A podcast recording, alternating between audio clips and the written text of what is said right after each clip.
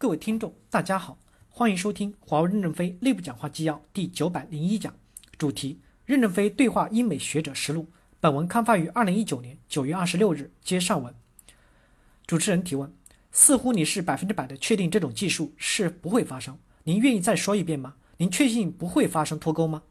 任正非回答说：我为什么确信不会脱钩呢？由于互联网时代传播已经很广泛了，美国教授的论文不可能发到冰箱里面，谁都看不见。美国的工程师看不见，那美国也无法做出产品来。只要一放出来，互联网上谁都能看得见。看见的人就会跟着美国的理论走，也可能跟着欧洲的理论走，也可能跟着俄罗斯的数学家的步伐走。最后就形成了还是在同一个平层的生态。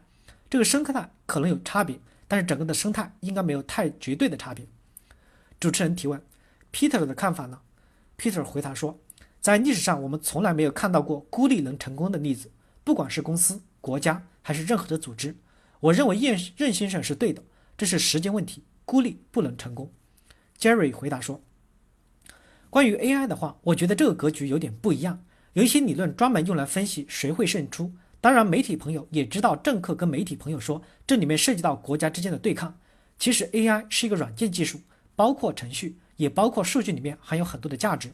其实 AI 就是关于程序和数据。首先，你有程序跟软件。”然后才会从大量的数据当中发现规律与价值，这个就是当前的 AI 的用途。关键在于每个人都会有 AI 的技术，它是容易获取的。我觉得对美国公司来说不是问题，但问题在于是否能有数据。比方说，在中国收集的数据对于其他的国家未必同样有用，所以这涉及到如何使用数据的问题，这对于 AI 是很关键的。比方说，AT&T 这家电信运营商不可能直接使用中国电信的数据。对于他们来说，这个数据没有那么大的价值。比方说，在中国的脸部识别很有用的数据，用来训练其他国家，像美国的脸部识别就不一定那么有用。你可以看其他的例子，比如说电影行业，中国的电影会胜出还是美国电影会胜出？这又是在数据。我觉得美国人从来没有担心过中国电影会越超越好莱坞的电影，不管中国电影多么的优秀，是不可能接管好莱坞观众的。我觉得这里涉及到很多具体的问题，各国政府的一些担心都犯错了地方。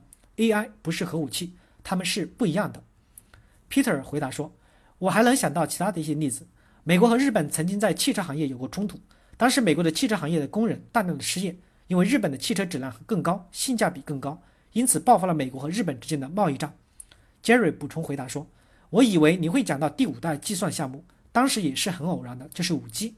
其实当时在第五代计算项目上，美国和日本之间也有很长时间的冲突，因为这是一个规模非常大的政府项目。”在日本，在美国都有，他们其实当时浪费了很多的政府资金，第五代计算项目没有得到很好的成果。像现在来到的 AI 时代，我们不能避免同样的错误，不能再犯当时第五代计算的错误。我觉得不会有你说的这种胜出者。主持人提问：很高兴听到“数据”这个词，在西方，在美国，很多人都关心数据保护以及隐私保护，请任总判断一下接下来我说的是否正确。在中国，更愿意分享自己的数据优化技术，这是中国的情况。您觉得在这种情况下，数据保护是西方很关心的问题，隐私保护是他们很关心的问题？您觉得这一点会不会对数据创新产生很重要的影响？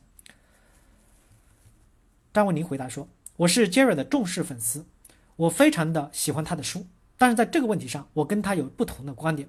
数据确实对人工智能来说是非常重要的，而且对人工智能的技术，我们非常喜欢它的一点就是每个区域的数据是不一样的，每个区域的数据有自身的价值。”可能这个数据拿到另外一个区域去，就不一定那么有价值，或者不那么有吸引力。这个好处是人工智能带给每个不同的区域带来的生意，大家都可以长享受这个技术带来的创新和业务。但是我认为关键的还有一个问题在于算力。人工智能之所以现在可用，我们认为是众多的技术，包括连接技术，包括现在任总讲的高性能计算，发展了六十多年。人工智能的概念其实非常的早，但是直到现在才基本可用。就是因为所有的这些技术才刚刚使人工智能起步，在起步的情况下，只有算力得到了非常大的突破，人工智能才可能像我们现在用的电一样随借随处可以有，我们可以随时去用。我们认为基础设施的能力，包括连接、计算，对人工智能是至关重要的。数据当然也是最重要的，但是应该现在还不是那么严重的问题。感谢大家的收听，敬请期待下一讲内容。